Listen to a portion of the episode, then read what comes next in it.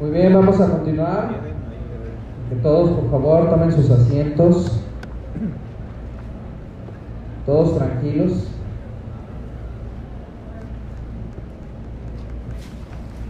Esta segunda parte de la clase también es muy importante. Les voy a pedir máxima concentración, leer. Y es lunes, no hay pretexto, apenas inició la semana.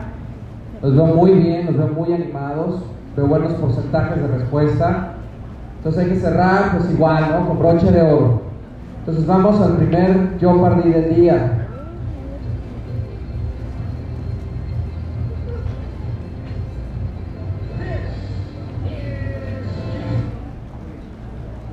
En los Jeopardy ponemos casos clínicos con imagen y ustedes seleccionan la mejor respuesta. Les voy a leer el caso mientras toman sus asientos.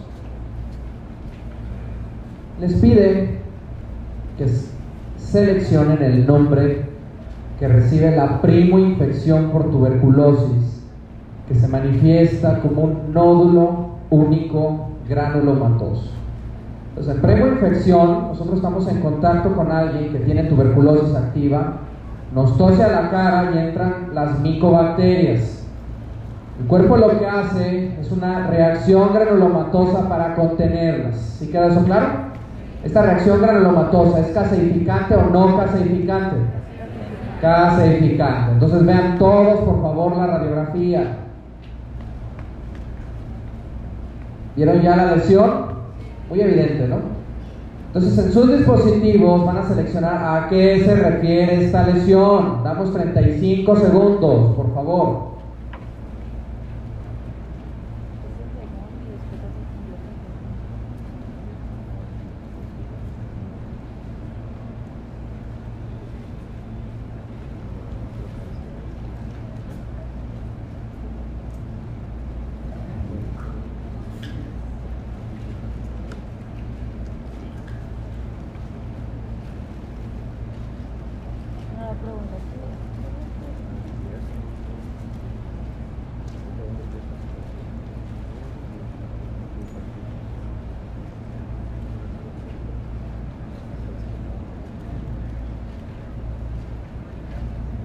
Muy bien, aquí hay dos grandes pistas.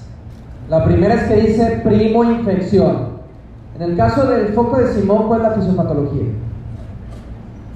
A ver, si revisaron en sus casas algo de tuberculosis, les dije que hoy vamos a revisar, vieron en su prevaloración, que Simón es primo infección, es decir, me tosen y el vacilo llega a los ápices. No, es reinfección. ¿Sí? O diseminación hematógena. Y el foco de Simón es también un nódulo, pero que está en los ápices. ¿Sí? Nódulo en los ápices es foco de Simón. Ocurre principalmente en niños. Me quedan tres. ¿A qué se refiere el nodo de Ashoftawara? Es el sistema de conducción cardíaco, como dice la doctora. Es el nodo aurículo ventricular. que no tiene nada que ver con tuberculosis. Me quedan dos. ¿En qué consiste el complejo de arranque? Que fue pregunta de Narva hace dos años. Es un foco de GON más ganglios calcificados, como dice el doctor. ¿Sí? En la radiografía, ¿ven calcificaciones en el nódulo o cerca del nódulo? A ver, ¿el silencio es sí o es no? No, no hay. Entonces, un nódulo lóbulos medios o inferiores que me indican primoinfección, ¿a qué se refiere? Foco de GON, vamos a ver, por favor, Luis. Y tenemos un muy buen 76%. Entonces, anoten, diapositiva importante. Foco de GON es la reacción granulomatosa con la que nuestro cuerpo se defiende contra los vacíos. Los encapsula y piensa en lóbulos medios e inferiores. Número 2. Un foco de GON más linfangitis, es decir, ganglio afectado, inflamado, ¿qué nombre recibe? Complejo de GON, pregunta de examen nacional. Y si ese ganglio se calcifica, como comentaba el doctor, recibe nombre de complejo de qué? De ranque. ¿Sí? Entonces, no van a contestar complejo de ranque si no les dicen calcificaciones o si en la radiografía o tomografía no hay esto. Sí, esto es una calcificación. En la tomografía mil veces más claro. ¿Sí? Levante la mano. ¿Quién ha visto pacientes que tengan en su radiografía calcificaciones sin causa aparente? ¿Sí? Dos personas. A ver, los demás hicieron internado. Dos personas. En México hay más, es más, nosotros muchos vamos a tener daños calcificados. Muchos tenemos tuberculosis latente sin saberlo. ¿Queda claro? Entonces, pistas de nacional, localización. Ya habíamos dicho, parte inferior, foco de Gón, parte superior o ápices, piensen foco de Simón. Y estos son diseminación hematógena, vacilos en otros lados, que reaparecen, pero ahora en ápices. ¿Bien? Esta es una pregunta directa de nacionales pasados. Vamos a ver cómo les van a poner un caso clínico en examen nacional. Entonces, vamos a dar para la primera pregunta, por favor, 50 segundos. Ahora, para la pregunta les pide ver una radiografía. ¿Sí? Entonces les voy a pedir antes de que activen las votaciones, que lean el caso clínico, por favor. Entonces todos leanlo. Esto que practiquen lectura.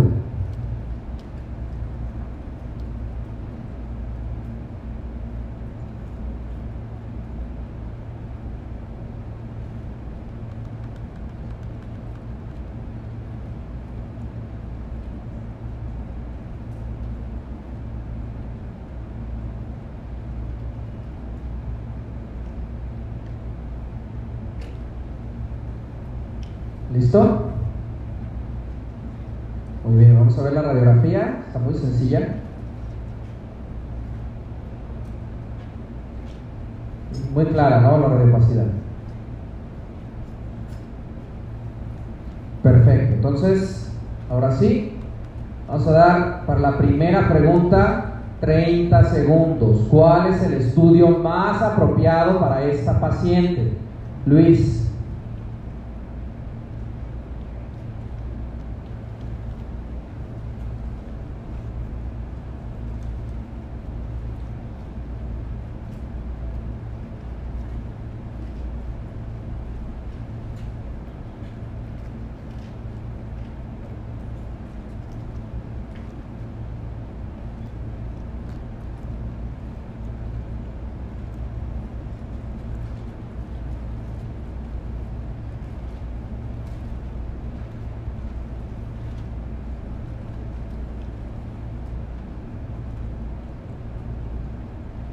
Muy bien. Pregunta número dos. ¿Cuál es el tratamiento más apropiado? Vamos a dar 20 segundos, Luis.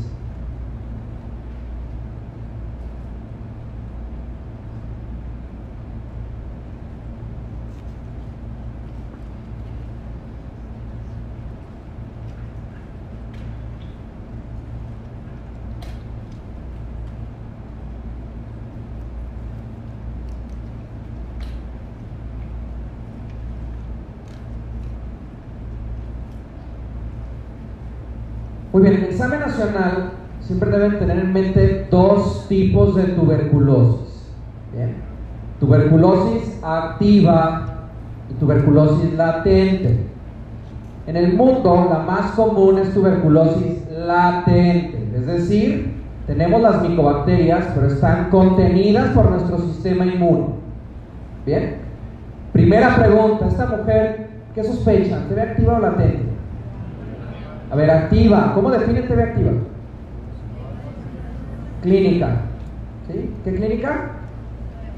Tos. ¿Tos más de cuánto tiempo? Más de dos semanas. ¿Qué más? Sudoración nocturna o vespertina. ¿Qué más? Fiebre, pérdida de peso. Con estos datos clínicos y esta radiografía entonces buscan tuberculosis activa. Acorde a eso, ¿cuál de estos cuatro estudios es el mejor para diagnosticar TB activa en México? Bar de esputo.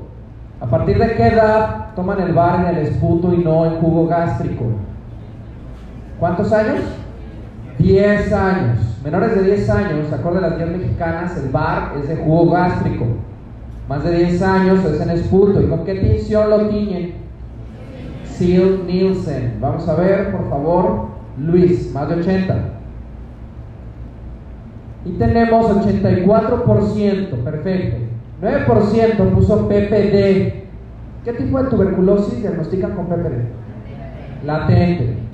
¿Sí? Entonces, PPD es para tuberculosis latente y PPD lo usan de tamizaje en contactos de pacientes que conviven con familiares, amigos o lo que sea con TB activa.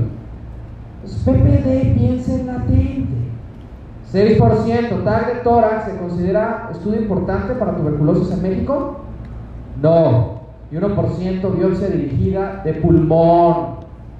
No recomendable. Segunda pregunta, esta se ha repetido dos años seguidos. En tuberculosis, ¿cuáles son los cuatro fármacos que debemos utilizar? Isoniazida, rifampicina, piracinamida y etambutol. El rifater, ¿cuántos tiene de esos cuatro? Tres. ¿Cuál le falta? Etambutol. Vamos a ver, Luis. 70%. 5%, ¿sí? En tuberculosis nunca den monoterapia. La razón es resistencia. Claritro es la profilaxis de micobacterias atípicas.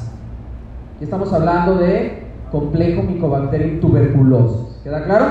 Entonces los demás, Rifater tiene isoniazida, rifampicina y piracinamida, pregunta de examen nacional.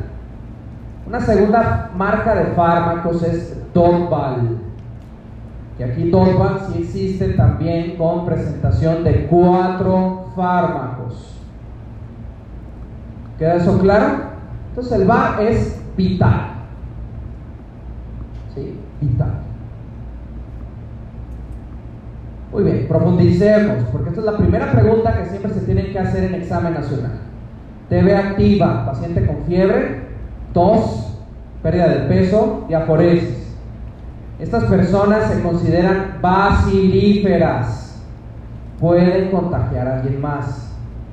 TB latente, ¿tienen signos y síntomas de enfermedad? Ninguno. ¿Sí? Pero ¿cómo sabemos entonces que si hay tuberculosis en esa persona? ¿Con qué prueba? PPD. Entonces TB latente, piensen, alguien que no es bacilífero, que no tiene signos, que no tiene síntomas, pero tiene la prueba de PPD positiva. ¿Queda claro? Muy sencillo. Vamos a ver el primer algoritmo de la guía mexicana en manejo de tuberculosis. ¿Se ve complejo? La realidad es que no lo es. Si tienes un paciente con VAR positivo, tiene tuberculosis. VAR positivo es una bacteria en 100 campos microscópicos. Una es suficiente. ¿Queda eso claro? Ahora, si tiene un VAR positivo, ¿cuántos meses le van a dar de tratamiento? Seis meses, como dijimos la clase anterior. Salud. Ahora, ¿qué pasa si usted dice, no, va a ser tuberculosis pulmonar? Le piden un bar y sale negativo. ¿Qué hace? Se repite de una a tres semanas después. Segundo bar, sale negativo. Y ustedes juran por su mamá que es tuberculosis pulmonar. ¿Qué hacen? Cultivo y PCR. ¿Eso dónde se hace? ¿En el centro de salud? ¿Dónde? Siguiente nivel, pregunta de examen nacional. Entonces, dos bares negativos en una persona que ustedes juran clínicamente por antecedentes epidemiológicos que tiene TV activa, tienen que mandarla al siguiente nivel. ¿Queda claro? Salud. Es el peor escenario. El peor escenario, que todo salga negativo. Imaginemos que desde el primer bar tuvimos resultados positivos. Primera pregunta, ¿cada cuándo le piden bares a un paciente que está con tratamiento? ¿Cada qué? Cada mes o cada cuatro semanas. Cada mes. Segunda pregunta, ¿cuántas radiografías le piden? ¿Cuál de las 10 mexicanas, obviamente, doctor? Una inicial y otra al final, ¿a los cuántos meses? Seis meses. Muy sencillo. ¿Sí? Cultivos. ¿Cada cuándo lo piden? Salud. Lo piden al terminar el tratamiento, a los seis meses o antes si sospechan resistencia. Entonces tienen al pobre paciente, le toman sus bares. El bar más importante es el de las 12 semanas de tratamiento. ¿Sí? Es decir, el de los tres meses de manejo es el más importante. ¿Por qué? Porque si a los tres meses sale negativo, significa que todo está bien. Si a los tres meses o 12 semanas el VAR sigue saliendo positivo, es que hay problemas, como vamos a ver más adelante. Pero ya dijimos, vamos a iniciar optimistas. Entonces, VAR de las 12 semanas sale negativo. A los seis meses, si el VAR está negativo y los cultivos están negativos, ¿qué le dicen al paciente? Está curado. ¿Sí? Señor, señora, está curado. Seis meses. Ahora, ¿qué nombre recibe cuando una persona, antes de que le digan que está curado, sigue con bares positivos o ya estaban negativos y se ponen positivos? Fracaso al tratamiento antes de decirle que está curado. Ahora, ¿qué pasa si a alguien ya le dijeron, Señor, señora, está curado y al mes, cinco meses, diez meses, otra vez tiene varios positivos? Recaída, preguntas las dos de examen nacional y de prevaloración. Con esto en mente, entonces, después de decirle a un paciente que está curado, debemos darle seguimiento. Y las guías mexicanas dicen que el seguimiento es con citas cada seis meses por un año. Dos excepciones. Diabéticos e inmunosuprimidos. Ellos se siguen por dos años. ¿Queda hasta el momento esto claro? ¿Hasta el momento? ¿Todos? ¿Queda claro? Muy bien. Ahora empecemos pensando negativo. 12 semanas, bares positivos. ¿Qué hipótesis tienen? ¿Por qué siguen positivos o por qué se pusieron positivos? Resistencia, muy bien. ¿Qué más? ¿Cómo? No se tomó el medicamento. ¿Qué más? A ver, o la micobacteria resistente o el paciente no nos hizo caso. ¿Qué más? ¿Qué más se les ocurre? ¿Qué, doctor? Inmunodeficiencia. Entonces, si un paciente tiene varios positivos a las 12 semanas, ¿ustedes lo van a manejar? ¿Quién lo maneja? Pues el infecto. qué nivel? Segundo nivel. Entonces, varios positivos a las 12 semanas es indicación de enviar al siguiente nivel y en el siguiente nivel van a tomar cultivo. Y el cultivo sirve para descartar lo que ustedes dijeron, que exista resistencia de la micobacteria. ¿Queda eso claro? Ustedes ya no manejan esto. ¿Bien? ¿Todos? ¿Queda claro? Muy bien, vamos a profundizar con el caso clínico. La persistencia de bacilos antes del término del tratamiento, confirmados por cultivo, o a quien después de un periodo de negativización durante el tratamiento tiene baciloscopías positivas confirmadas por cultivo, se refiere a, damos 35 segundos, Luis.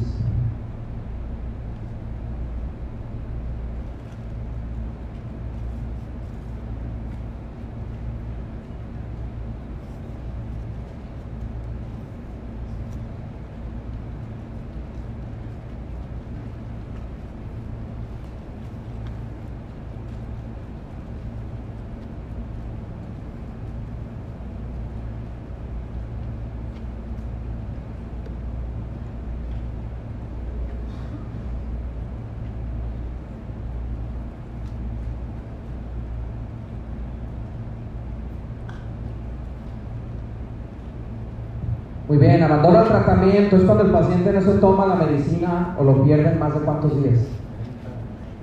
A pregunta nacional, ¿más de cuántos días? 30 días.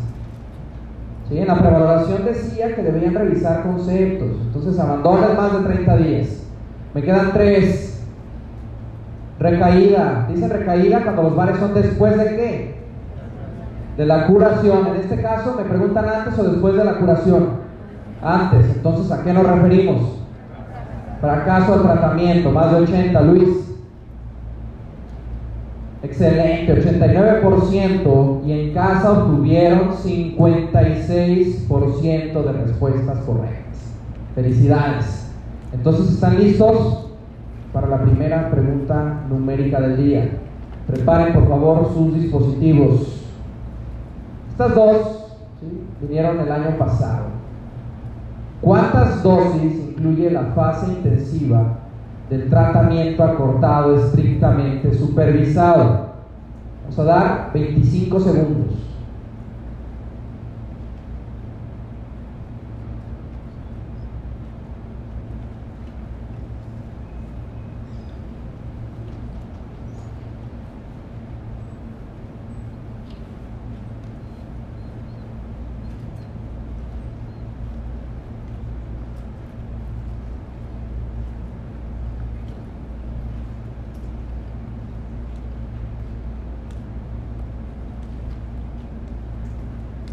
Muy una pregunta sencilla. Si estamos hablando de la fase intensiva, oh, pregunta sorpresa, Luis, vamos a ver. ¿Qué días se aplican las dosis de la fase intensiva del TAES? 25 segundos, Luis.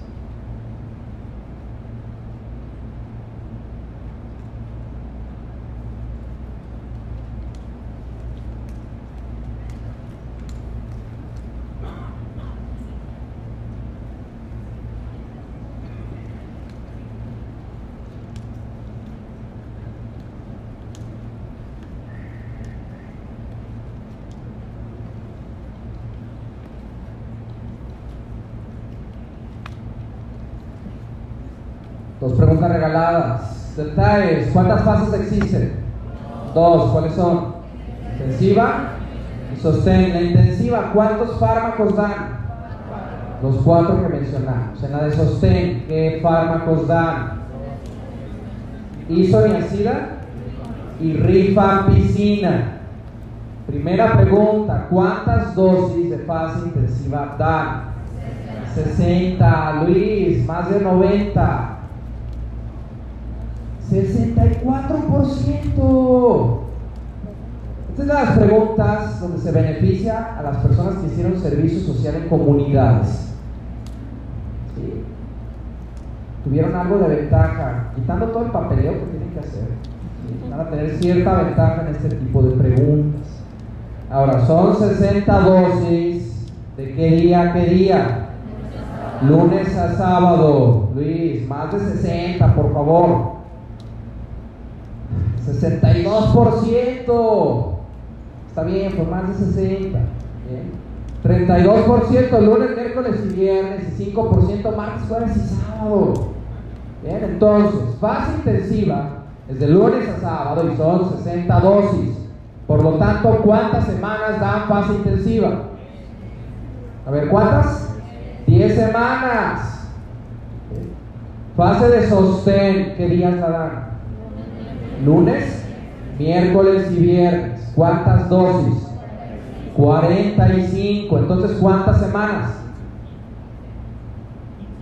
A ver, todos, todos. En examen nacional vienen preguntas donde tienen que hacer cálculos mentales. ¿Sí? ¿Cuántas? 15 semanas. ¿Sí están haciendo cálculos mentales en su casa? A ver, cuando están en el baño, ¿qué hacen? Aparte de, del baño. Cálculos mentales. ¿O cuál es su estrategia para calcular Count? ¿Sí? Porque eso está regalado.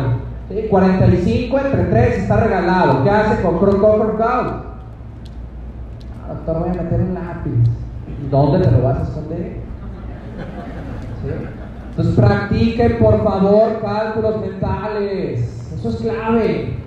Nacional, como dice ahí, esto deben saberlo perfectamente. ¿Qué fármacos? ¿Cuántas dosis? ¿Cuántos días? Los días son importantes porque se supone que este es un esquema supervisado. No es darle los lunes la caja completa de medicamentos al paciente que se los tome. ¿Verdad que no? Sí, supervisaban a sus pacientes, revisaban la boca, sacaban los guantes y revisaban todo. Muy bien. Por favor, Nacional. ¿Sí? ¿Queda claro? Todos estos son antifínicos de clase o grupo 1. Nacional pasado dijeron, ¿sí? o preguntaron, ¿qué grupo de antibióticos son antifínicos clase 2? ¿Cuáles? Aminoglucósidos. Y la segunda pregunta fue, ¿cuál es el mecanismo de acción de los aminoglucósidos? ¿Qué contesta? Nivel 30S. Entonces, Nacional, recuerden, grupo 1 son los cuatro que ya hemos mencionado varias veces. Grupo 2 son aminoglucósidos. ¿A quiénes no le dan aminoglucósidos? Enfermos renales, perfecto. ¿Sí? ¿Qué más? Niños, principalmente porque es difícil supervisar función renal y problemas ópticos. ¿Quién más? ¿Quién más? Embarazadas. Clase pasada, ¿qué dijimos? ¿Qué pasa si le damos aminoglucósidos a una embarazada? Teratogénicos. ¿Qué le pasa al feto? Problemas o malformaciones renales. Eso es pregunta también de examen nacional. Grupo 3 también lo deben saber. Fluoroquinolonas. Grupo 4 y grupo 5, poco probable que vengan, son fármacos de última línea y algunos con un leve efecto antifínico. Puede estar linezolid, imipenem, cicloserina, protionamida, etc. Nacional, grupo 1, grupo 2 y grupo 3, sí los deben conocer. ¿Queda claro? Deben saberlos. ¿Dudas hasta el momento? Muy bien, profundicemos. Se inicia isoniazida, rifampicina, tambutol y piracinamida. Debido al uso de isoniazida y rifampicina, ¿qué debe monitorizar durante el tratamiento? Pregunta del año pasado. Vamos a dar 30 segundos, Luis.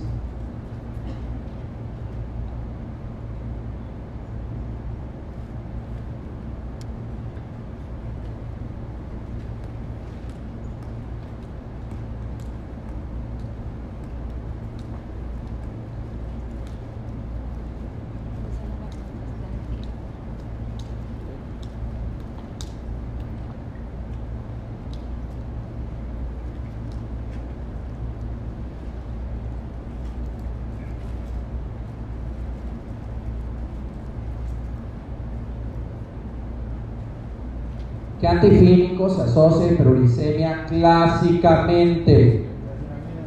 ¿Cuál? Piracinamida. Anoten. No es el único, ¿sí? pero piracinamida es el que preguntan en el examen nacional asociado a hiperuricemia. ¿Cuál da neuropatía periférica? ¿Cuál? Isoniazida. ¿Y con qué evitamos esta neuropatía? ¿Con qué disminuimos el riesgo? ¿Con vitamina qué? B6. ¿Qué nombre recibe? Piridoxina, perfecto. Ahora, estos dos fármacos, ¿en qué órganos se metabolizan? Hígado. Entonces, ¿qué órgano creen que dañen? Hígado. Estos dos pueden elevar enzimas cardíacas hasta cuatro veces arriba de lo normal. Si el paciente presenta datos clínicos de patopatía o niveles cuatro veces arriba de lo normal, se deben suspender. Luis, tenemos un excelente 89%, vamos muy bien. Segunda pregunta, que van dos años que se repite. De los siguientes, ¿cuál es el evento adverso más probable que se presente por usar etambutol? 30 segundos, Luis.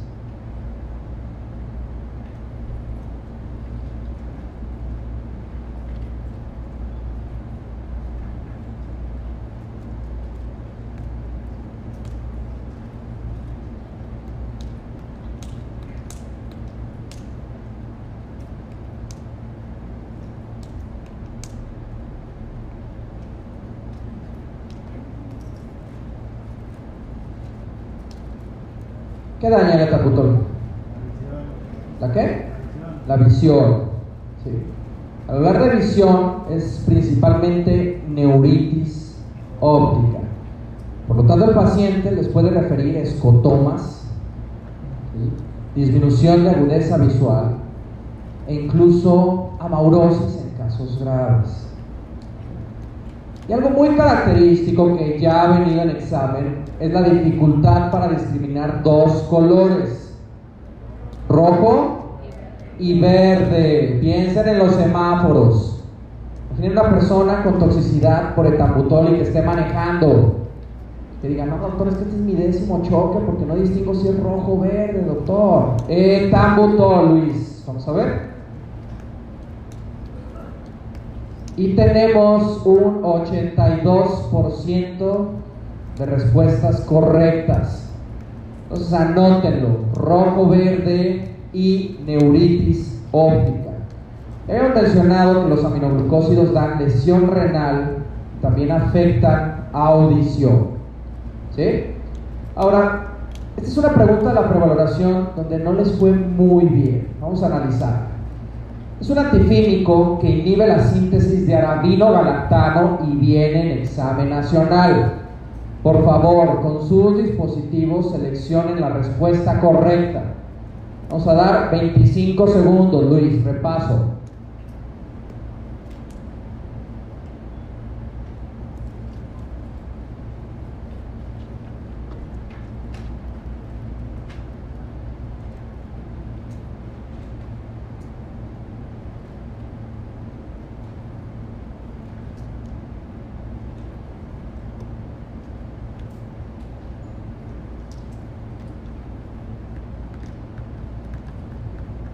Streptomicina, ¿qué mecanismo de acción tiene? ¿Qué nivel? 30S, ¿a qué grupo pertenece? Aminoglucósidos. Eso lo preguntaron el año pasado. ¿Qué grupo pertenece la streptomicina? Aminoglucósidos. Pregunta regalada de examen nacional. 2. Claritromicina, ¿qué grupo? Macrólidos, ¿qué nivel? 50S. Isoniazida, ¿qué nivel? ¿Formación de qué?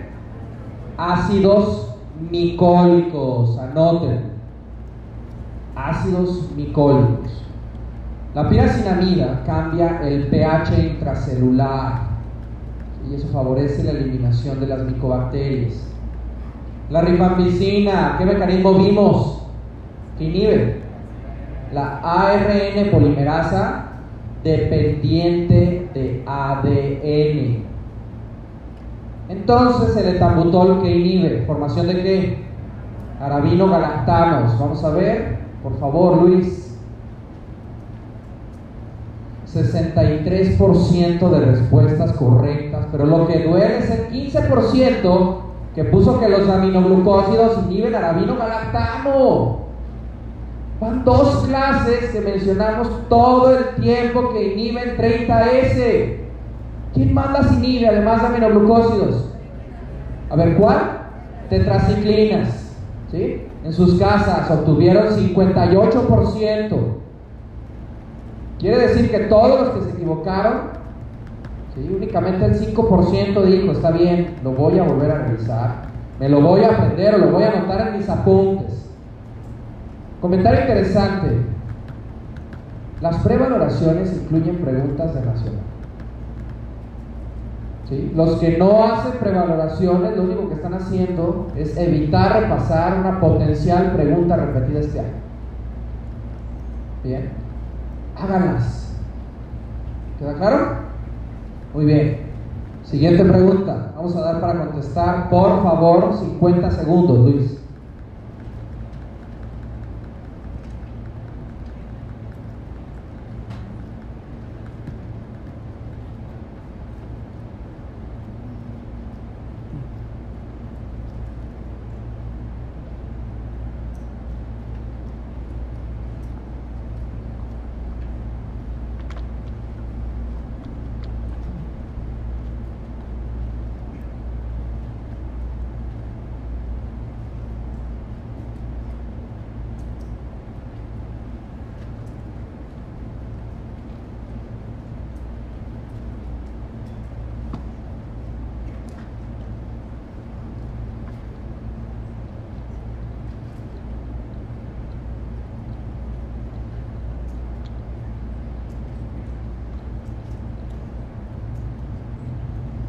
En México, para una persona normal, ¿con cuántos milímetros dicen PPD positivo? 10 milímetros, ¿sí? Una persona normal mexicana. En otros países los cortes pueden estar entre 15 y 20 milímetros, aquí no. ¿Bien? Ahora, esta es una persona normal. ¿Por qué no? Porque vive con una persona con tuberculosis activa. ¿Creen que él está en riesgo de tener tuberculosis?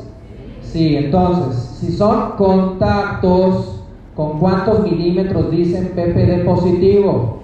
5 milímetros, Luis. 40 Luis. Ahora ahí está, 40% de respuestas correctas. Y 53% dice que esta es una persona normal. Entonces, no, contactos se reduce el umbral a 5 milímetros. ¿Qué más? ¿Con qué más bajan el umbral? VIH. ¿Qué más? ¿Cómo? Inmunosuprimidos. ¿Qué más? Recién nacidos, el corte de 5 milímetros. Es más, menores de 5 años, norma oficial mexicana dice 5 milímetros. ¿Qué más? Pueden ser trabajadores de la salud que estén en contacto con pacientes de TB activa, es decir, todos nosotros. ¿Quién más? Post-transplantados. Desnutrición también. ¿Qué más? Uso de inmunosupresores. Nacional piensen prednisona, más de 15 miligramos al día por más de un mes. Estas son todas las indicaciones para que en su examen nacional contesten PPD 5 milímetros. Agreguen lo que habíamos dicho, menores de 5 años, ahí se incluyen también pues, lactantes, recién nacidos, etc. Agreguen desnutrición también. Son extractos de otras guías donde mencionan, oh, lo que acabo de mencionar. Sí, pero estos elementos anótenlos. Agreguen lesiones compatibles en tórax con fibrosis pulmonar. Bien. Habíamos dicho que el PPD es para diagnosticar qué tipo de tuberculosis latente. Eso recuerden. Bien. ¿Queda claro? A ver, todos, ¿queda claro? Entonces, ¿esta persona es positiva o negativa? Positiva. ¿Qué hacen? A ver, me regreso. Esta persona está asintomática y solo tiene PPD positivo. ¿Qué le dan? Isoniazida. Le dan profilaxis, quimioprofilaxis. Si la misma persona reporta pérdida de peso, diaforesis, fiebre y tos, ¿qué le dan de manejo? TAES. Bien. En otras palabras, ¿cuál es el manejo de tuberculosis activa? ¿Qué dan? TAES. ¿Cuál es el manejo de tuberculosis latente? Isoniazida. Bien. Vamos a profundizar más adelante. Entonces, anotaron todos los elementos para poner PPD de 5 milímetros. Entonces, oh, pregunta sorpresa. Oh, pregunta sorpresa, Luis. Vamos a dar para contestar 50 segundos y lean muy bien el caso, por favor.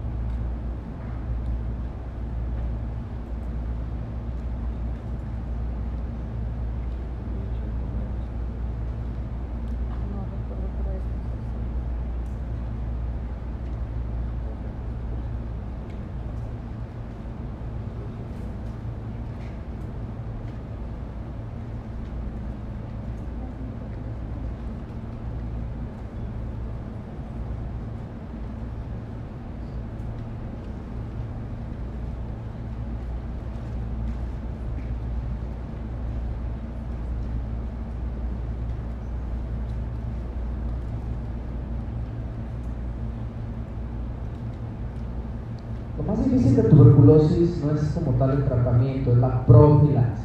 Entonces imaginen, normal la paciente tiene cuatro años, imagínenla aquí. ¿Qué nombre le damos a la paciente imaginaria? Lupita, está bien. Esta Lupita tiene cuatro años, está jugando y llega a su consulta. ¿sí? Hola Lupita, ¿cómo estás? Primera pregunta, ¿cree que Lupita haya estado expuesta al vacilo de tuberculosis? ¡Claro! Ahora, no recibió BCG. Clínicamente, ¿cómo está Lupita? Normal. Normal. Le toman un PPD. ¿sí? A los cuatro años, ¿con cuántos milímetros es positivo? 5. Salió con menos de 5 milímetros. Si el PPD está negativo, ¿qué enfermedad descartan en este momento? A ver, ¿con PPD qué diagnostican? TB latente. Entonces, Lupita no tiene TB latente.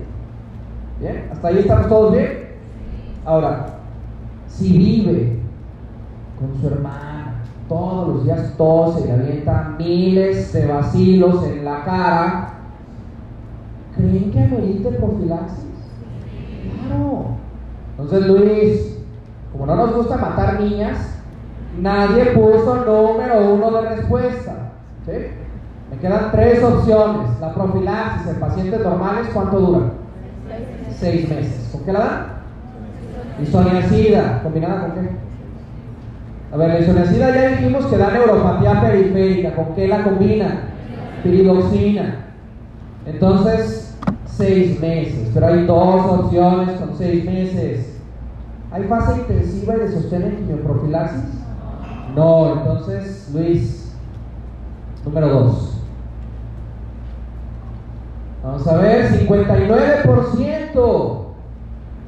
29% agarra a Lupita, la ve los ojos y les dice, vete. Vete de mi consultorio y la sacan y llega a los tres meses con tuberculosis pulmonar. ¿Sí?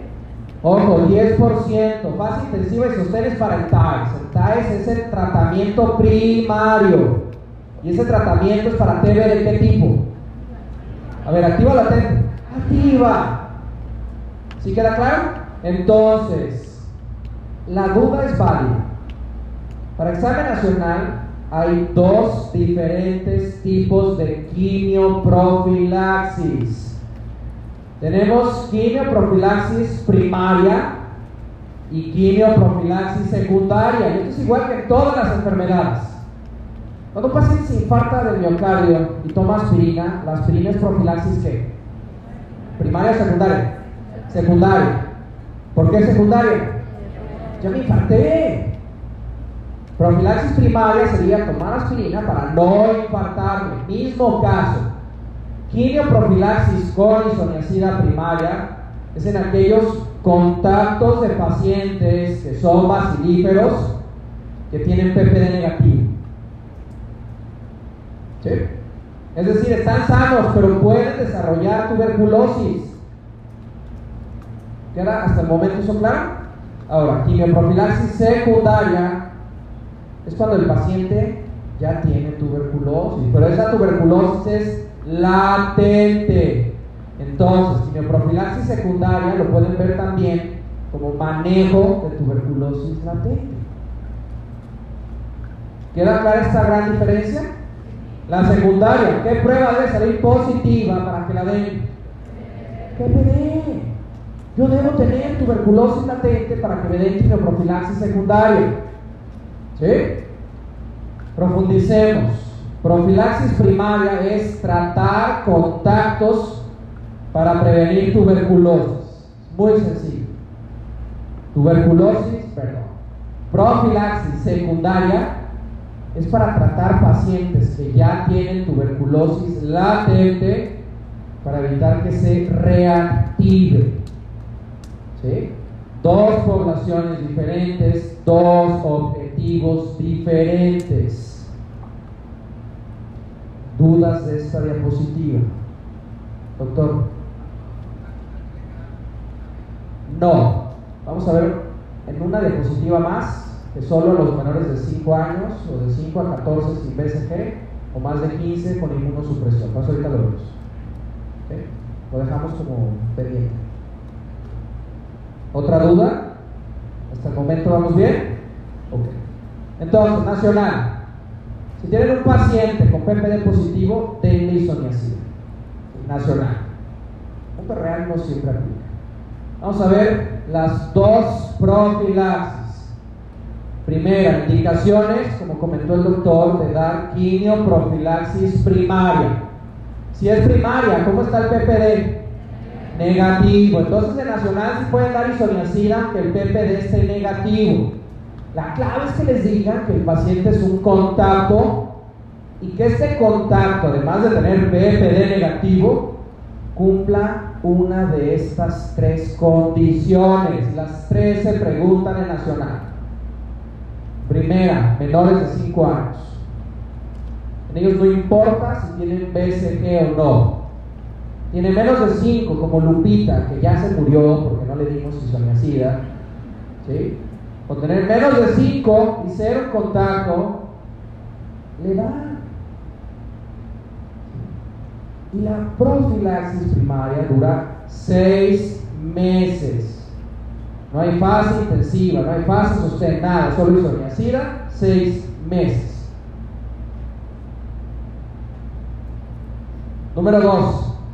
De los 5 a los 14 años, solo si no tiene BCG. ¿Queda eso claro? Si tiene BCG, no le dan. Número 3. 15 años o más, solo le dan si tiene inmunosupresión. Y aquí incluimos VIH.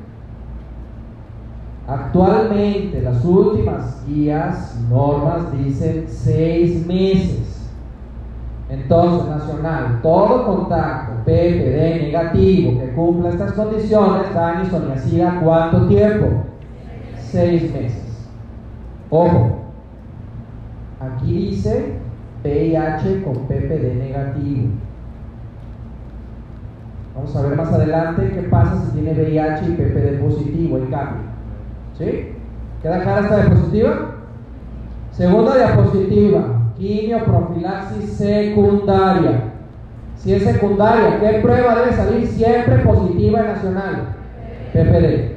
Entonces, nacional, tienes PPD positivo, debes dar isoniazida ¿cuánto tiempo? A ver, ¿cuánto tiempo? Seis meses.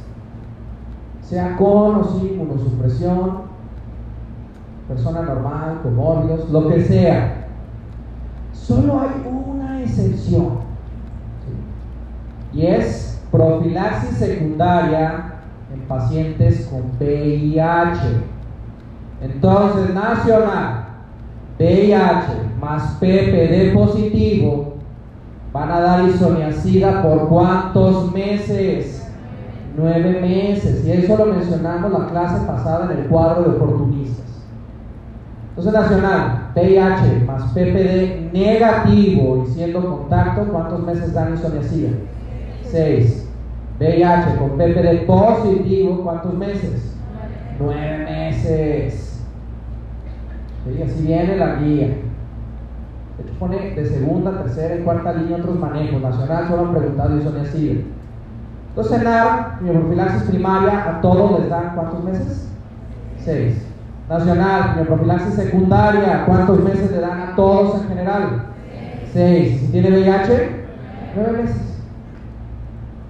¿Queda claro? A ver, ¿dudas de esto? Obviamente, esto lo tienen que repasar. Porque puede generar confusión. ¿Bien? Muy bien, entonces, preparen sus dispositivos. Vamos a la sesión del hot sale. Vamos por un 2 por 1 Vamos a ponerles un caso clínico con dos preguntas muy sencillas. Y si sacan mal las dos preguntas, les vamos a pedir que estudien dos horas extras esta semana. Si sacan las dos bien, les vamos a pedir que estudien una hora extra. Si solo sacan una bien, también estudien dos horas, por favor. ¿Queda claro el ejercicio?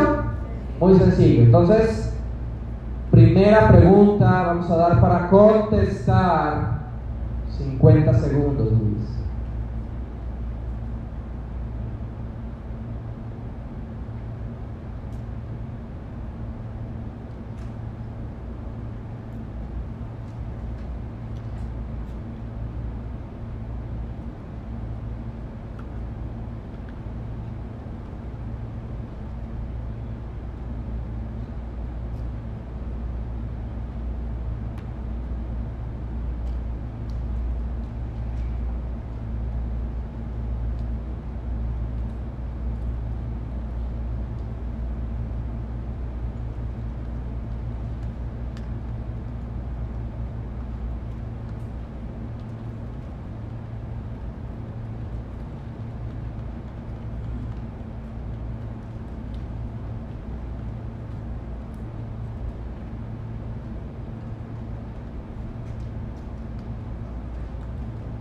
Pregunta número 2. Vamos a dar 45 segundos.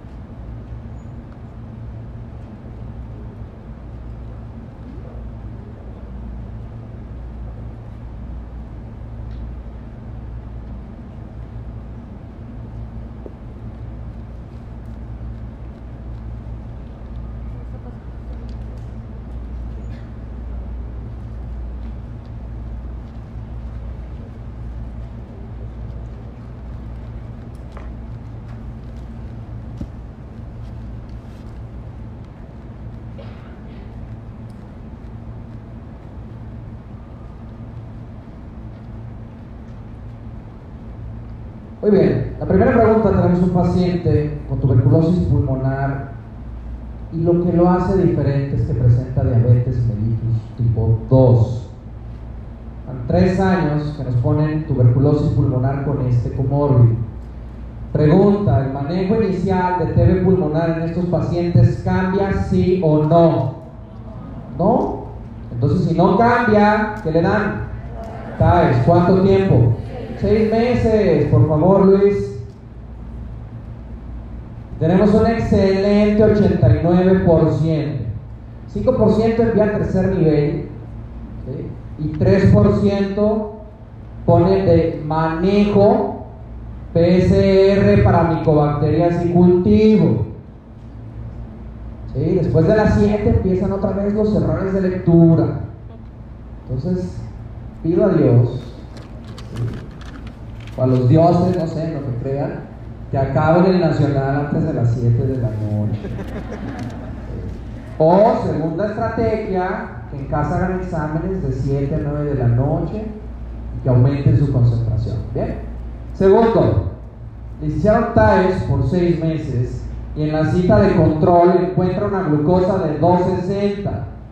Solo hay dos cosas que cambian el manejo y que indican enviar a segundo nivel. Una es cuando el paciente con TB pulmonar tiene más de 250 miligramos de glucosa al azar o que presente hemoglobina glucosilada arriba de 8.5. La razón es porque el riesgo de falla al tratamiento es mucho mayor. Entonces, en esos dos escenarios se envía a segundo nivel. Luis, tenemos un excelente 71%. Esta es una pregunta muy difícil. 7% agrega streptomicina. A ver, aquí dice que haya fallado algo con la tuberculosis. A ver, ¿dice algo? Nada. 5% cambia el tratamiento primario. ¿Por qué? ¿Sí? ¿Cuáles son las indicaciones de retratamiento primario?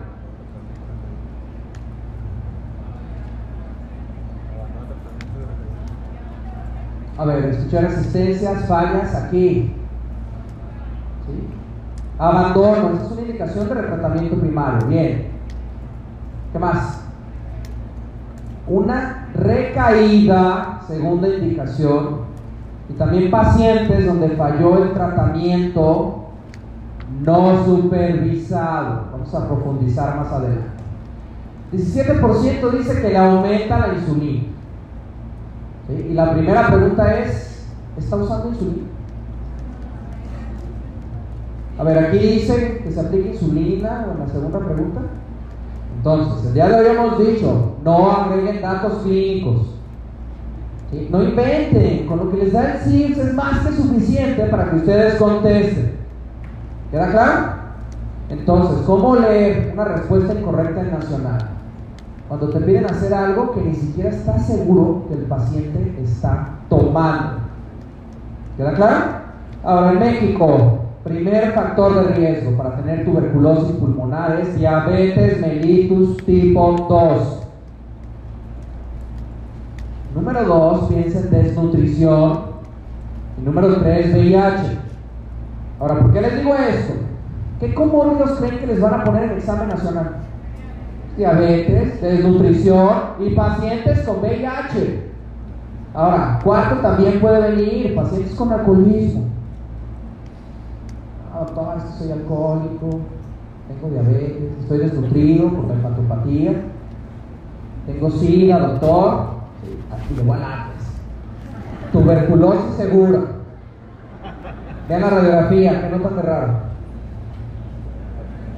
¿Hay algo raro en esa radiografía? ¿Qué? ¿Dónde? ¿Dónde está la alteración?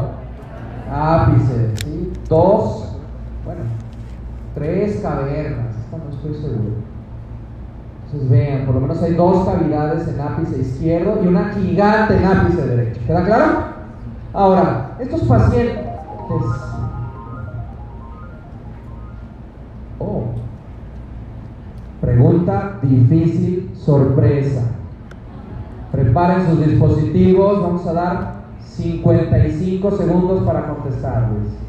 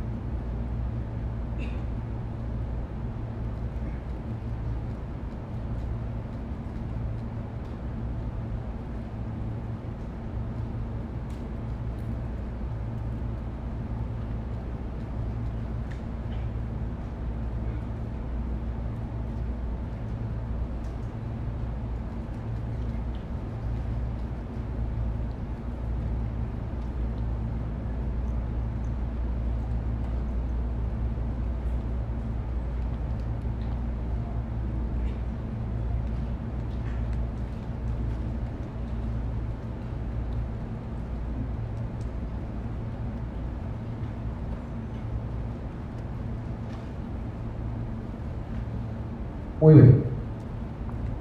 ¿Qué término recibe lo que acaba de pasarle al paciente?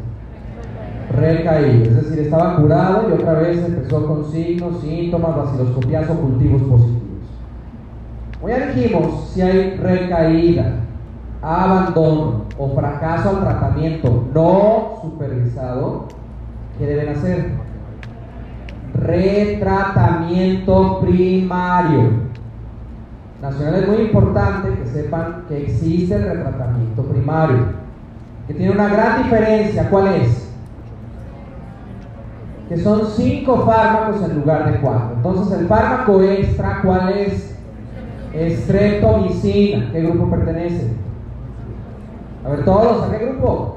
Aminoglucósidos. ¿Cuántas opciones tienen estreptomicina? Una.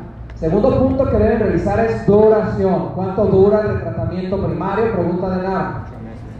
Ocho meses. Son dos meses donde dan cinco fármacos. Van estreptomicina más los cuatro del grupo 1. Dos meses. Un mes dan los cuatro, quitan estreptomicina.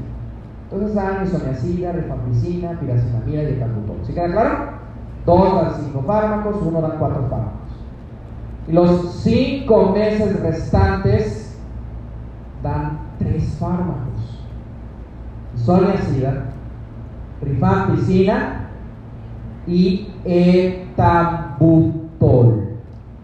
Son, por lo tanto, Luis, ocho meses y esperamos sacar más de 80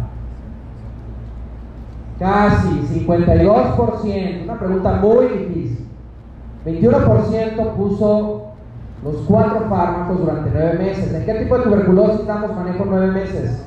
Ósea y casi todas las extrapulmonares. 19% dice, ah, le repetimos el TAIS, nada más que ahora sí lo superviso. Cuidado. Entonces, hay un documento de Secretaría de Salud que habla de tuberculosis fármaco resistente.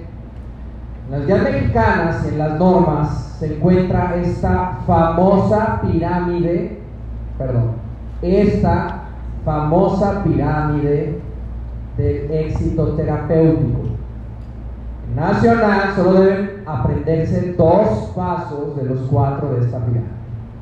El primero es el famoso TAES, ¿sí? tratamiento primario. Número dos, retratamiento primario, que ya dijimos, piensen recaída o reconquista, sinónimos. Número dos, abandono. Y número tres, que en la guía y en la norma no lo pusieron, pero viene en este documento y es fracaso al tratamiento no supervisado. Les voy a pedir lo agreguen, sí, anoten, son tres. Recaída o reconquista, abandono y fracaso al tratamiento no supervisado.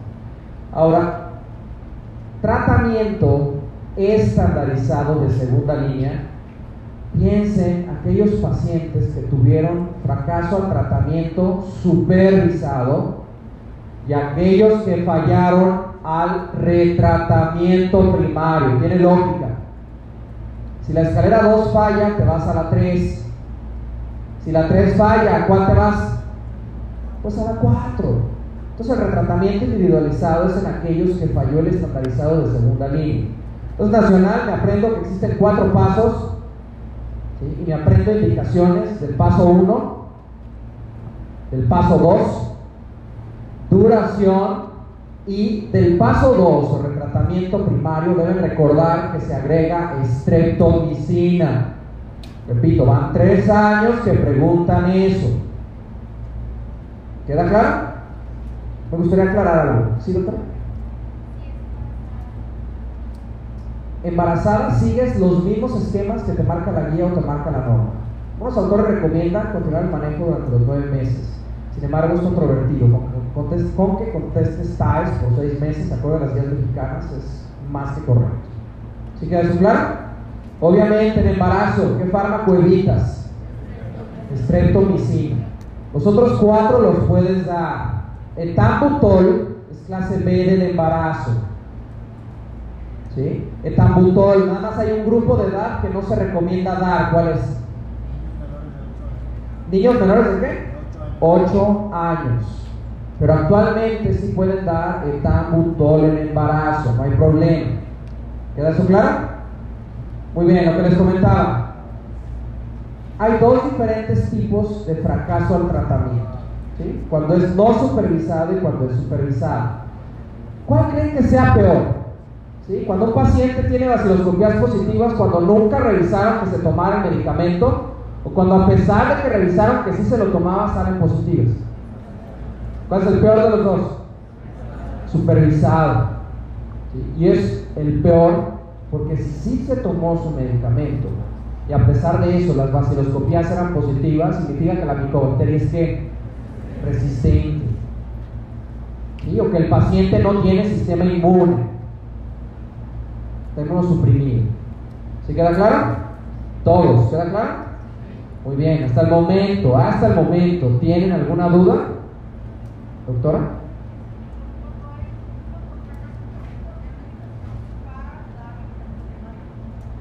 Fracaso al tratamiento no supervisado es retratamiento primario.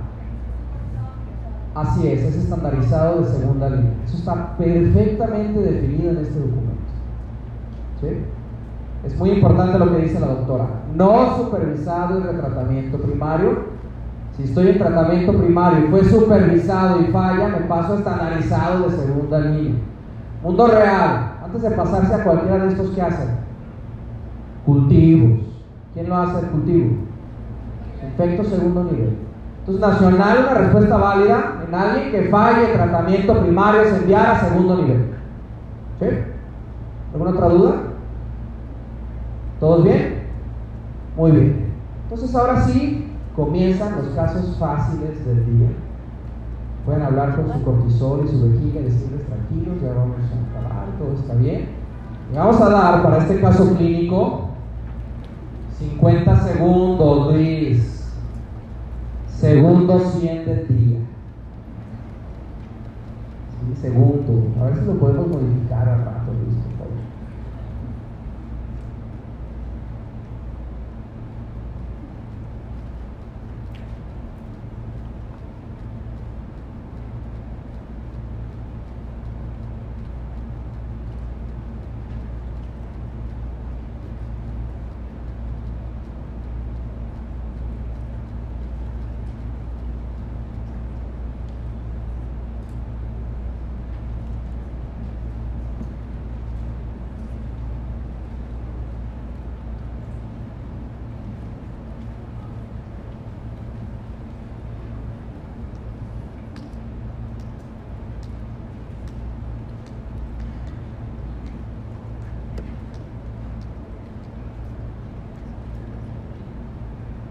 ELISA es una prueba extremadamente sensible, más del 99%.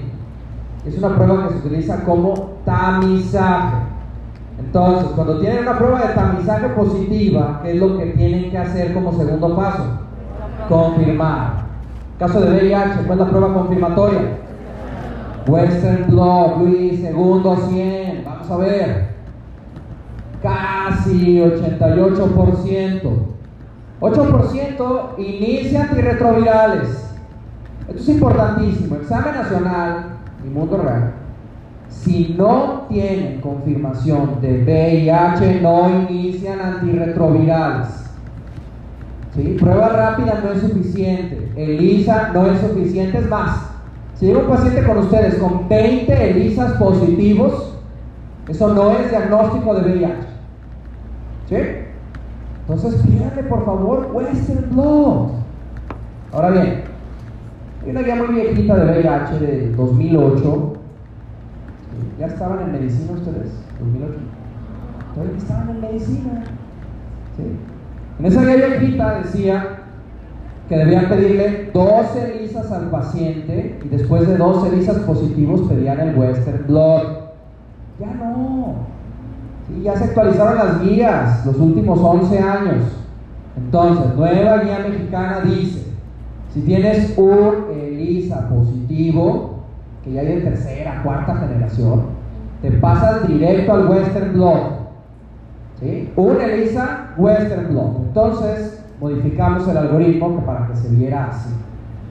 Tienes un paciente con un ELISA positivo, ¿cuál es el siguiente paso? Western Blot. Western Blot sale positivo, ahora sí que le dicen a su paciente, tienes VIH.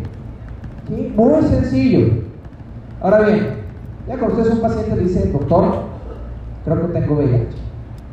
Ah, ¿por qué no? Soy promiscuo, tengo 50 parejas sexuales el último mes, ¿sí? no uso ningún tipo de protección. Ah, está bien. Toman ELISA y el ELISA sale negativo. ¿Qué hacen? A ver, alto riesgo, les dice, doctor, en verdad tengo VIH, no le creo a la ELISA, ¿qué hacen? Repite, específicamente a los tres meses. Entonces, ELISA negativo en alguien de alto riesgo se esperan tres meses para tener anticuerpos. Si a los tres meses sale negativo, pues a menos que le diga, no, pues es que doctor, voy a seguir con 50 diferentes cada mes de aquí a que me muera, pues le repiten exámenes, si no, nunca. Dos ELISAs negativos, ya déjenlo. Ahora, siguiente escenario. ELISA positivo. Western blot negativo. Tamizaje positivo, confirmación negativa. De las guías mexicanas, el siguiente paso es hacer reacción en cadena de la polimerasa cualitativa. La PCR cualitativa solo les dice si tienen VIH y si es uno o dos. Nada más. La PCR cuantitativa, ¿qué les dice? ¿Qué les dice? Carga viral. Dos tipos diferentes de PCR. PCR cuantitativa no se usa generalmente para diagnóstico, eso es para ver viremia o carga viral. ¿Queda claro?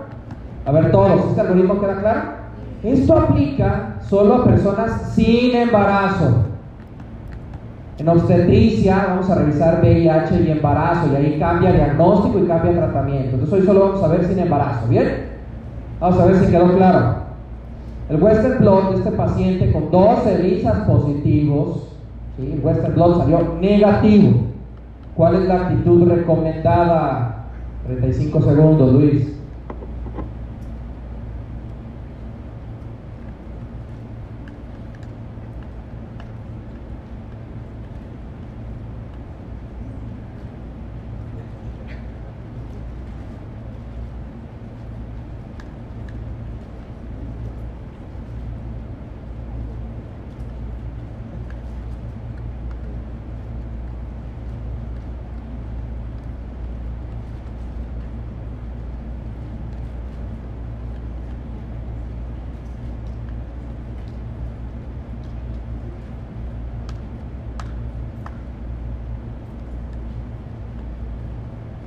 Muy bien, ELISA positivo y Western blot negativo, ¿qué hacen acorde a las guías mexicanas? PCR cualitativo. Vamos a ver, Luis, número 4. Tenemos un excelente 92%. Perfecto. Ahora, en su prueba de oración, llegó con usted un paciente de reciente diagnóstico por VIH. Muestra los resultados en su, cita, en su cita de control perdón, y observa que tiene positivo el HLA B5701. ¿Qué fármaco está contraindicado? Vamos a dar para contestar 15 segundos, Luis, que ya lo contestaron en su casa.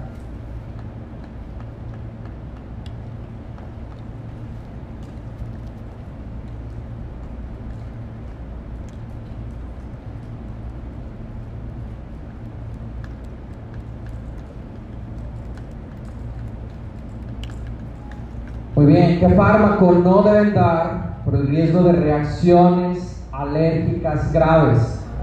Abacavir. En su casa contestaron 38% de ustedes bien y hoy contestan 82%.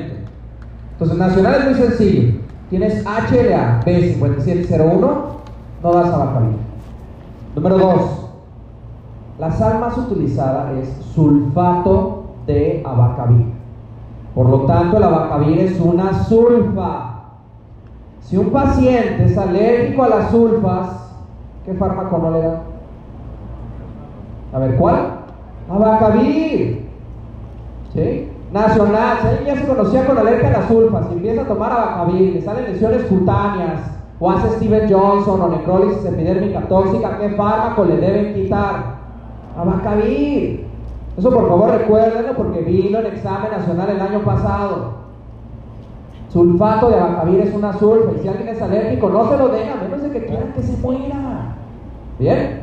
Ahora, este paciente acudió a su cita de control. Entonces, en la primera cita de un paciente que acaba de diagnosticar con VIH, ¿qué le piden?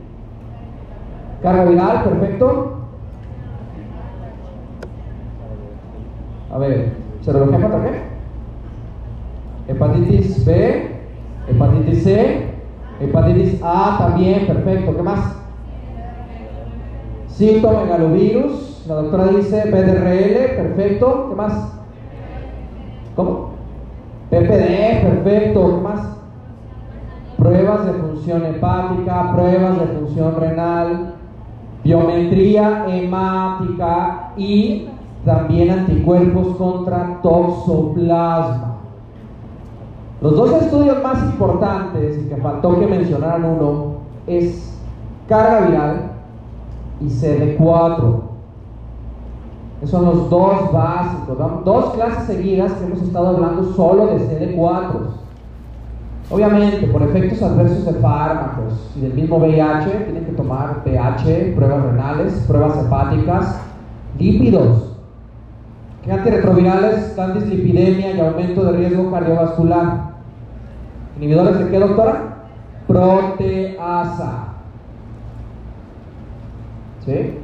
Y del resto, pues es lógico. Tenemos que ver afección hepática, citomegalovirus, toxoplasma, PDRL. ¿sí? Van de la mano a veces, VIH y sífilis. PPD ya vimos. ¿Qué pasa si un paciente con VIH tiene PPD positivo? ¿Qué hacen? ¿Inician qué? Isoniazida más piridoxina por cuántos meses? Nueve meses. Recuerden, PPD positivo. Y este haplotipo es clave nacional. ¿Bien? Muy bien, vamos con la pregunta número 3. Se confirma su diagnóstico, si tiene VIH. A este paciente le solicita todos los estudios recomendados en su abordaje que acabamos de ver. ¿Qué dato paraclínico en la actualidad es el más importante para valorar el inicio de antirretrovirales? 25 segundos, Luis.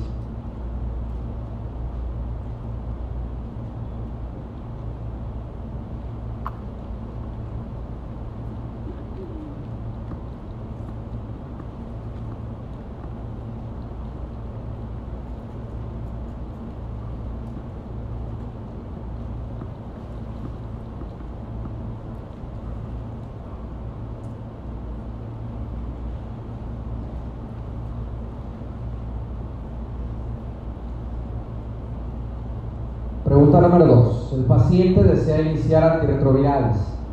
De los siguientes, ¿cuál es el esquema antirretroviral de primera línea que han preguntado los últimos 5 años? 40 segundos, Luis.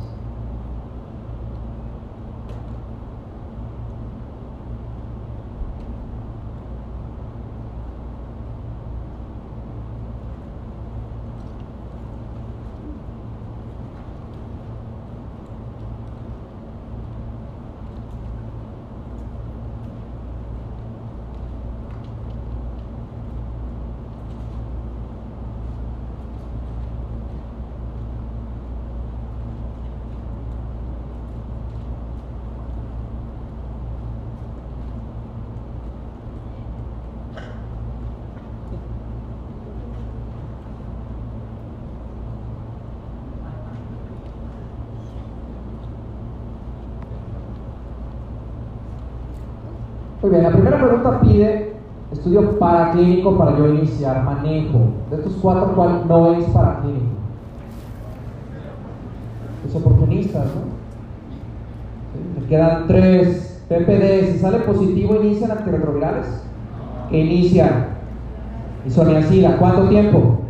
Nueve meses. Me quedan dos. Y ahí están las respuestas.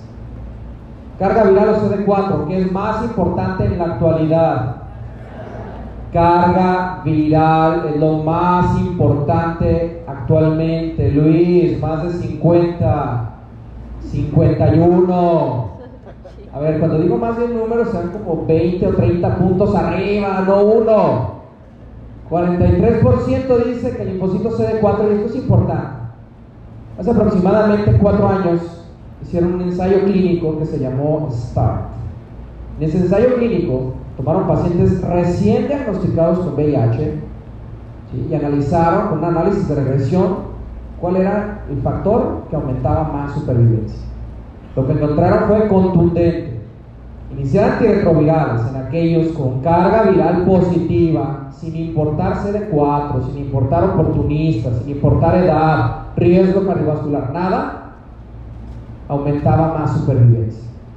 Esto quiere decir que si un paciente tiene carga viral positiva, aunque tenga 700 CD4, debe recibir antirretrovirales. Ahora hay un problema.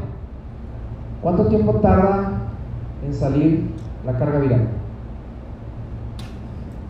En instituciones públicas, donde yo trabajaba, solo las hacían los martes y tardaba de dos a tres meses y la encontraban y no se perdía. Segundo, dinero, dijo el doctor. Está. Entonces, primer laboratorio que deben ver para iniciar antirretrovirales salud es carga viral. Pero hay indicaciones urgentes de iniciar antirretrovirales en caso de que no tengan carga viral por cualquier razón. Y ojo, todo lo que está en esta diapositiva es solo en pacientes que tienen Western blot positivo sospecha de VIH no es suficiente. ¿Sí queda claro? Entonces, ¿qué pasa si no ha salido la carga viral o no me la ponen en nacional? Entonces van a seguir las siguientes siete indicaciones de antirretrovirales y las siete son preguntas de examen nacional. Entonces les voy a pedir encarecidamente que las anoten. Número uno, CD4 por debajo de 200. Ahora, si tiene 400 de CD4 y carga viral positiva, ¿qué hacen? A ver, carga viral positiva, el CD4 de 400, ¿qué hacen? Antirretrovirales. Esto es solo si no tienen carga viral. Número 2, embarazo. ¿Sí? Todas. Señora, ¿está embarazada? Sí. ¿Tiene VIH? Sí. Tome sus antirretrovirales. ¿Queda claro? Número 3, daño neurológico o daño renal asociado a VIH. Número 4, coinfección con hepatitis B o hepatitis C. Agréguenlo.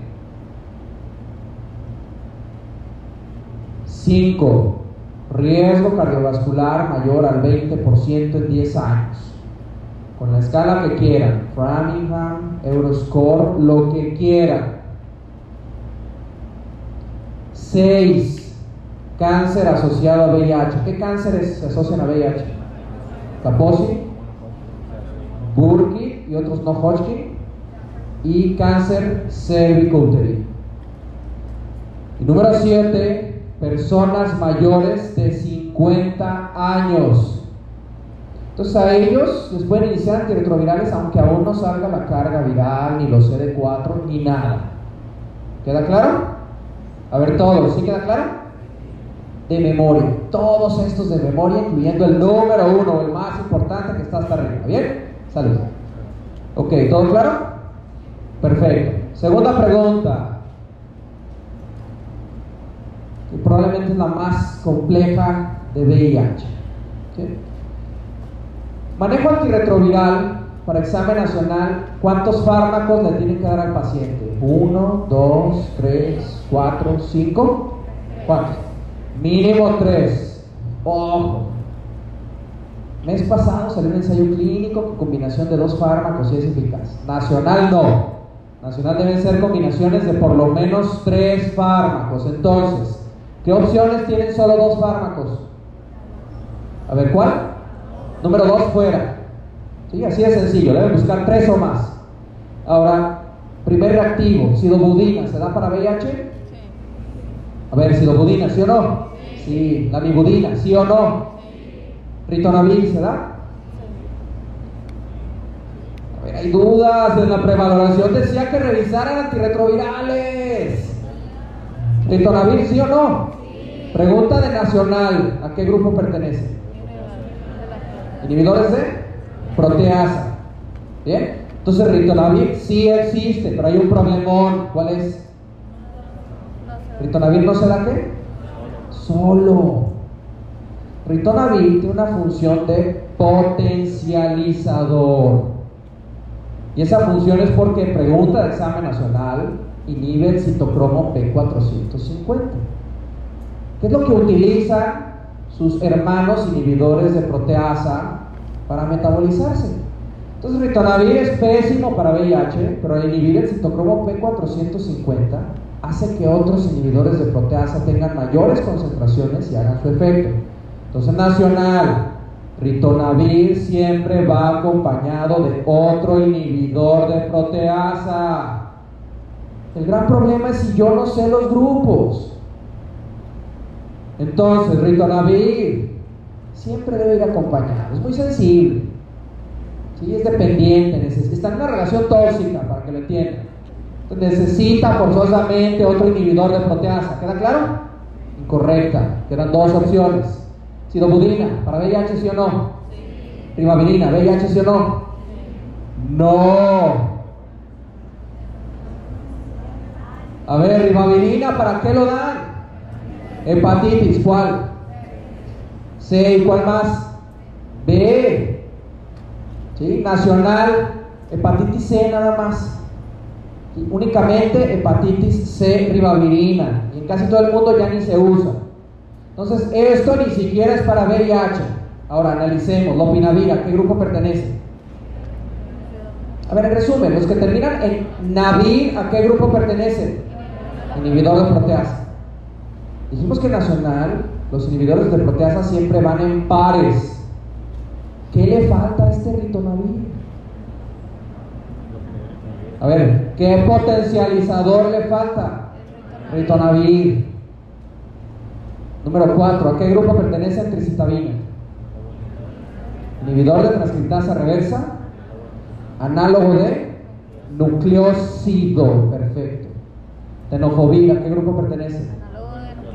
inhibidor de transcriptasa reversa, análogo de nucleótido con T. ¿Sí? Son de dos grupos diferentes. Uno es nucleócidos y otro es nucleótidos. Efavirenza, ¿a qué grupo pertenece? Inhibidor de transcriptasa reversa, ¿qué? No nucleócidos. ¿Sí? Este ese tratamiento que han repetido los últimos cinco años en examen nacional. Famosa trubada más sustiva. Trubada y sustiva. Vamos a ver, por favor, Luis. 55% en manejo de VIH. Ahora, estuvo muy bien porque todos descartaron la combinación de dos fármacos.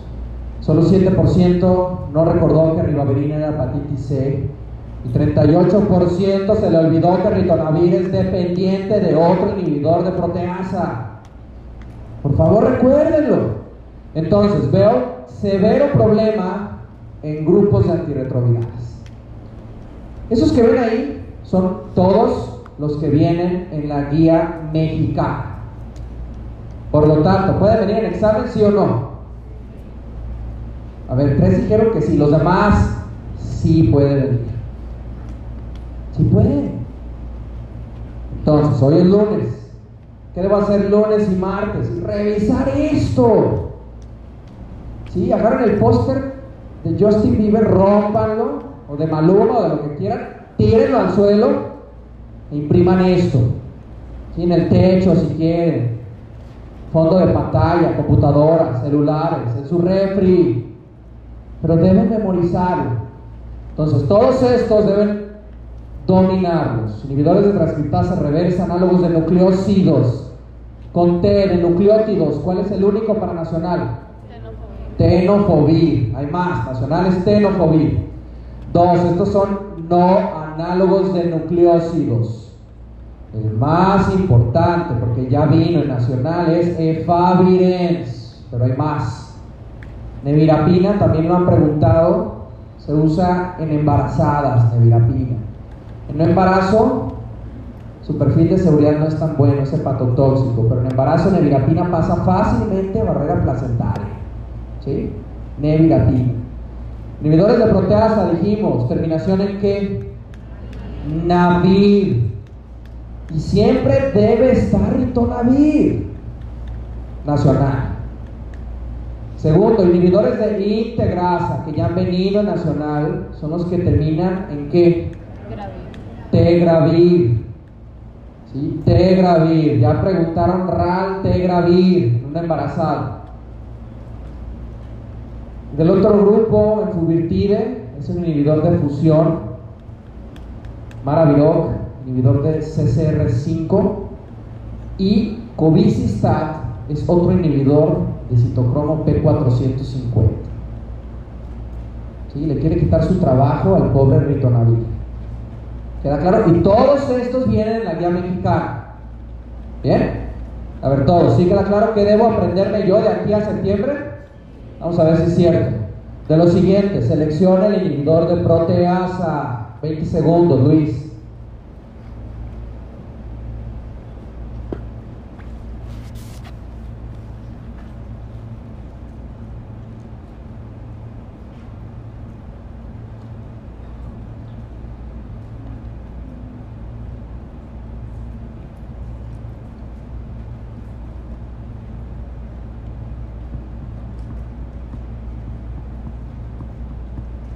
Enfuvirtide, el que ya ha venido a nacional su mecanismo de acción, ¿qué hace?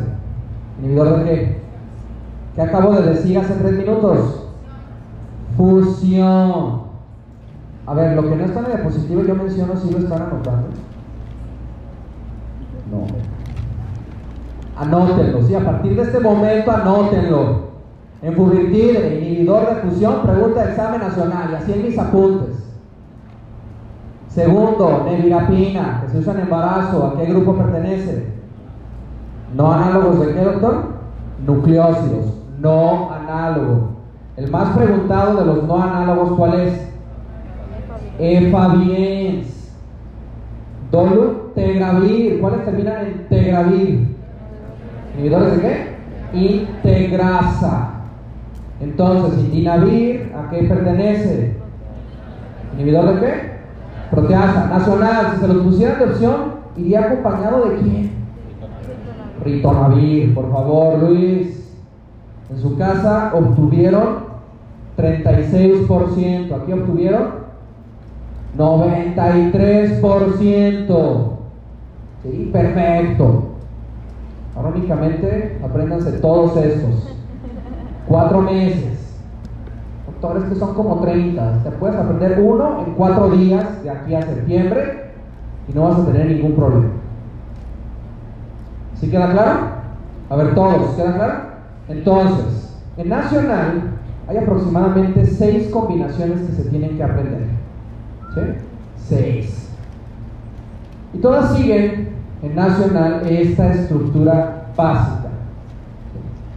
Pero para esta estructura necesitan saber qué fármacos pertenecen a cada grupo. Entonces, columna 1 está compuesto de dos inhibidores de transcriptasa reversa, ya sean análogos de nucleósidos o análogos de nucleótidos. ¿Cuál es el único análogo de nucleótido en nacional?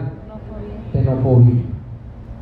Ahí son dos fármacos. Uno, dos. Segunda columna incluye uno o dos fármacos más. Y son de estos tres grupos.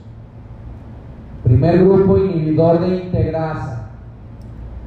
Segundo grupo, inhibidor de transcriptasa reversa no análogo de nucleócido. Tercer grupo, dos inhibidores de proteasa.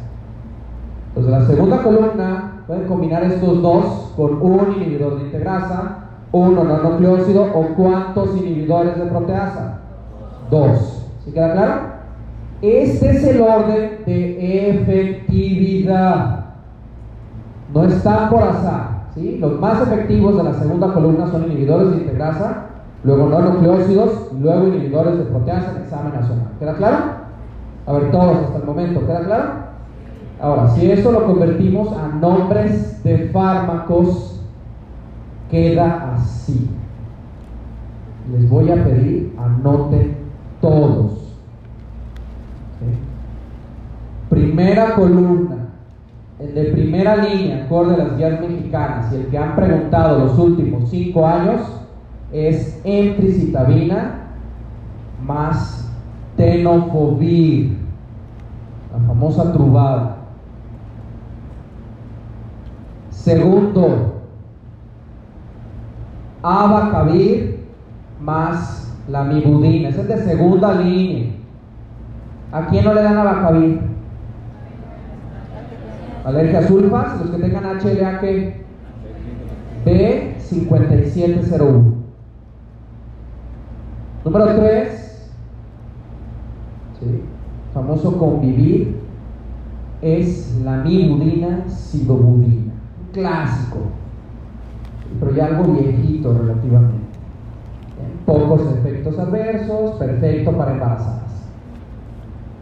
¿Queda claro? Entonces, en Nacional de la primera columna pueden usar este, o si no este, o si no este, y en Nacional también les van a preguntar uno de esos tres, sencillo. Segunda columna, de inhibidores de integrasa, la guía mexicana marca dolutegravir como primera línea. Primera línea, dolutegravir. En embarazo piensen raltegravir. Vamos a ver en obstetricia cuándo se puede dar raltegravir. Igual vayan anotando. ¿Sí? Estos son efectos especiales. Estén atentos. Dos.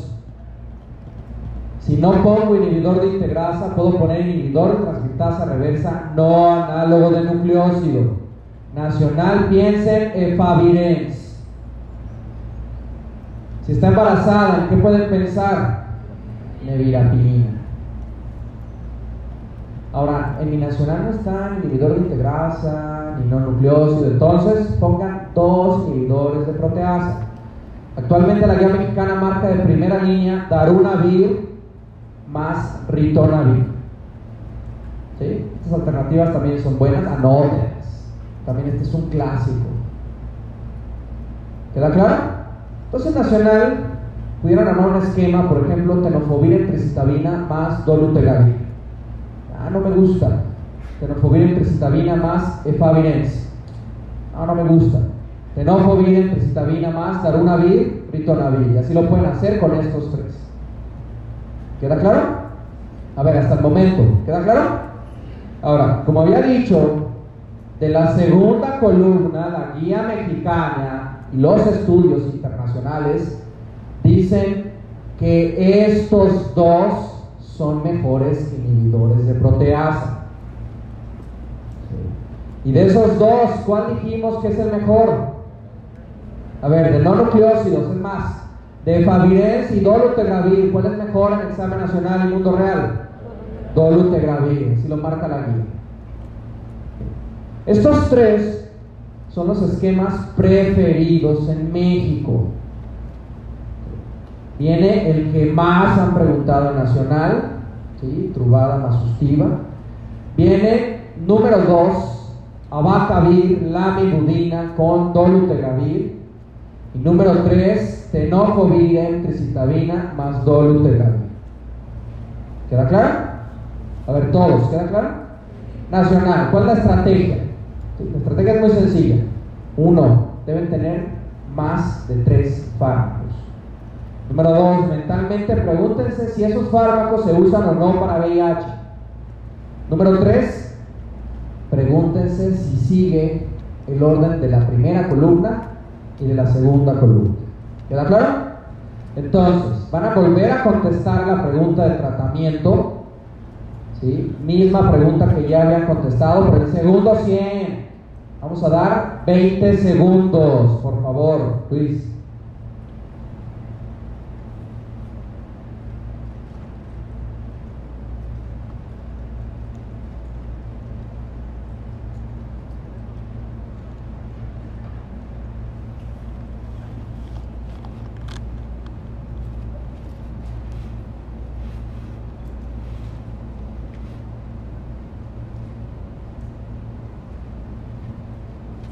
Muy bien. ¿Qué número es el correcto? Cuatro. Vamos a ver la primera gráfica, Luis, la que contestaron antes de hablar de antirretrovirales. Y vamos a ver qué nivel traían aproximadamente el tratamiento de VIH. Yo supongo más de 80. No. Colapsaron la computadora. ¿La colapsaron porque era un 100, Luis? No, me dicen que es un 20% de respuestas correctas más 30%. Vamos a ver si aparece. Si no, 55%. Sí, la computadora está un poco triste por ese 55, pero vamos a comparar con la última calificación, a ver si aparece. ¿Se aparece? Muy bien, 93%. ¿Sí? Perfecto. Entonces, para cerrar, ¿fue un 100%? ¿Sí? Muy bien, perfecto. Entonces, dos cienes el día de hoy. Perfecto, felicidades. Y para celebrar dos cienes el día de hoy, para celebrar, muy bien, muy bien, no hay problema. Si alcanzamos a celebrar esos dos cienes, Luis? Sí, perfecto. Preparen sus dispositivos. Van a seleccionar los esquemas y la marca comercial. A ver, ¿por qué se emocionan tanto? Tranquilos, tranquilos. Kivexa, vamos a dar 30 segundos. Kivexa se prefiere evitar alérgicos a las sulfas. Kivexa, mala idea, alérgicos a las sulfas. Vamos a ver, Luis.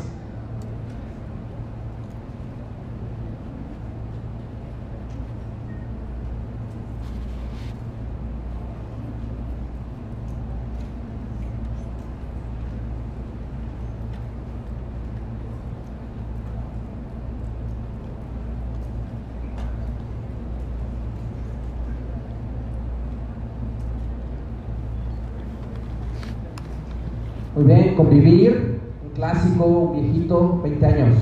Perdón, 20 segundos. 20 segundos, pon otra vez el perrito que está. 20 segundos, Luis.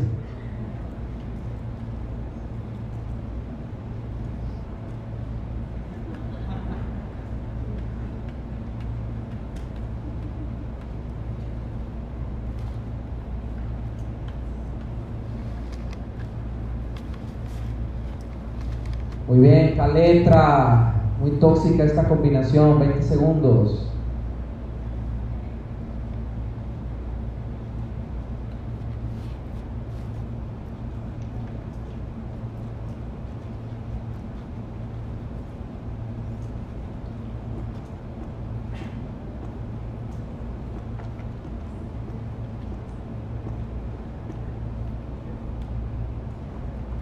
Trubada, 20 segundos. Lo varias veces.